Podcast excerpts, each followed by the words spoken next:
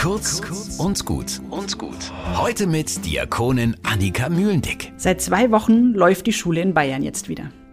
Als die Ferien vorbei waren, war ich vor allem eins, erleichtert. Endlich würde wieder ein Rhythmus in unser Leben kommen. Oh, hatte mir dieser Rhythmus gefehlt.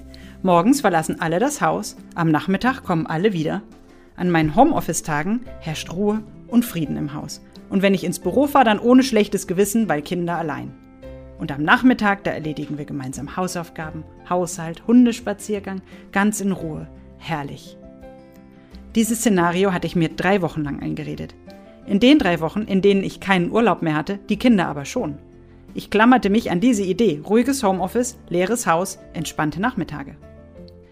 Ja, die Realität sieht natürlich anders aus. Die Kinder stehen schon um 11.15 Uhr wieder vor der Tür. Früher Schulschluss nach Klassleiterunterricht. Am Nachmittag müssen wir Hefte besorgen. Wir müssen Bücher einbinden. Der Klavierunterricht braucht einen neuen Termin. Und hatten wir nicht was beim Kieferorthopäden vereinbart? Vom Nachbargrundstück dröhnt der Presslufthammer durch mein Dachfenster ins wundervoll ruhige Homeoffice. Und der Hund hat was Falsches gefressen und muss alle 30 Minuten auf die Wiese, weil sonst ein Unglück passiert. Und das ist nur der erste Tag.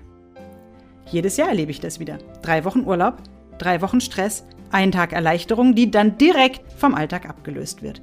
Und da soll noch mal jemand sagen, ich hätte keinen Rhythmus in meinem Leben. Ich wünsche euch allen einen guten Start ins neue Schuljahr. Mit Rhythmus oder ohne. Kurz und gut. Jeden Tag eine neue Folge. Am besten, ihr abonniert uns.